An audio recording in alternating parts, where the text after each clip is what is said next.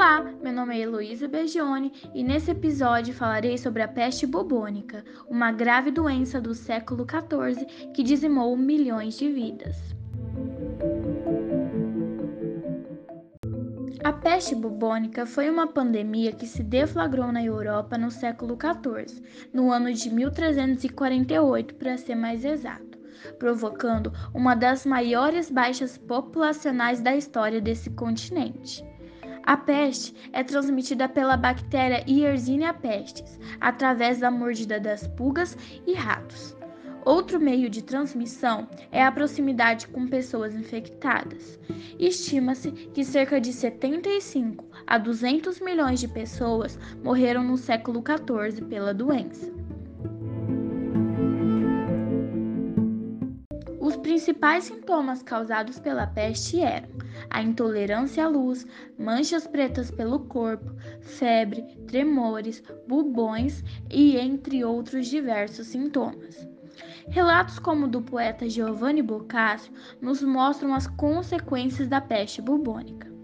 Com o surgimento de certas tumefações na virilha ou nas axilas de homens e mulheres, algumas das quais atingiam o tamanho de uma maçã comum e outras o de um ovo, umas mais e outras menos, e a elas o povo dava o nome de bubões e os referidos bubões mortíferos, não se limitando às duas citadas partes do corpo, em breve espaço de tempo começaram a nascer e a surgir indiferentemente em todas as outras partes, após o que a qualidade da enfermidade começou a mudar, passando a manchas negras ou lívidas, que em muitos surgiam nos braços, nas coxas e em qualquer outra parte do corpo, umas grandes e ralas, outras diminutas e espessas. E, tal como ocorrerá e ainda ocorria com o bubão, Tais manchas eram indício inegável de morte próxima para todos aqueles em quem aparecessem. Os historiadores acreditam que a doença surgiu na Ásia Central, se espalhando e chegando à Europa após um conflito ocorrido em Cafa, que é uma colônia genovesa localizada na Crimeia, onde a peste já permanecia. A doença dizimou tropas tártaras na cidade, Logo, os tártaros começaram a lançar os cadáveres infectados para dentro da cidade, e fugindo da doença, os genoveses saíram de Cafa e foram para outros locais da Europa, espalhando a peste por todo o continente. E assim, a doença se difundiu pela Europa através dos portos no litoral mediterrâneo, onde as pulgas e ratos infectavam pessoas que também acabavam transmitindo para outros. A falta de higiene da época ajudava a propagação da peste. Naquele período, as pessoas jogavam lixo e suas necessidades pela janela e criavam porcos, entre outros animais. E com a calamidade de saúde pública e higiene, a doença foi se proliferando de forma mais rápida. Mas como você acha que a sociedade lidou com isso?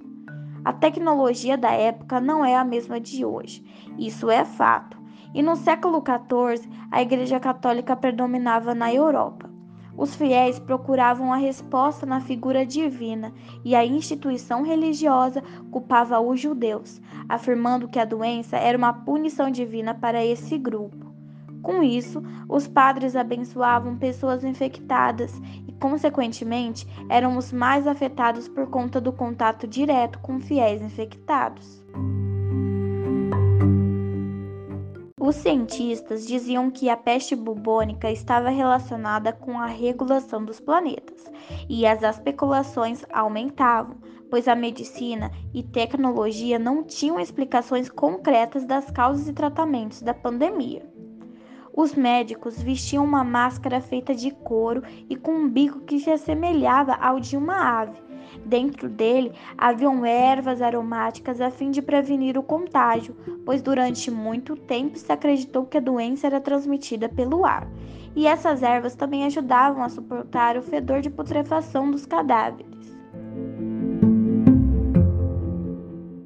Os flagelantes eram um grupo peculiar.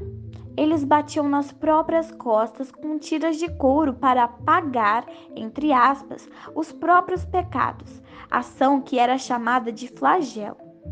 Eles viajavam por diversos lugares em busca do perdão divino, Porém, a atitude de utilizar chicote para bater nas próprias costas abriam feridas no corpo, que ficavam expostas à contaminação da doença e, consequentemente, transmitindo-a para as outras cidades. O exército utilizava dos cadáveres para atingir as cidades ainda livres da peste bubônica. A catapulta servia de ferramenta para arremessar os corpos, e dessa forma a doença foi se proliferando com mais intensidade. As consequências foram gravíssimas para a sociedade. Alguns exemplos são a ascendência da burguesia sobrevivente, a diminuição da produção e do consumo e a redução da população. Mas agora eu vou falar como a sociedade combateu a pandemia. As quarentenas foram positivas para combater a peste bubônica. As cidades eram fechadas para impedir a propagação para as outras regiões, e logo as pessoas começaram a perceber que o contato com os infectados transmitiam a doença e pararam de fazer cerimônias aos falecidos.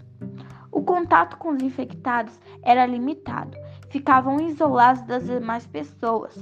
A limpeza das cidades também foi outra medida bem sucedida, visto que a propagação da doença diminuiu após uma boa higiene das ruas. A incineração dos corpos também ajudou a acabar com o contágio, e aos poucos a sociedade foi voltando ao normal.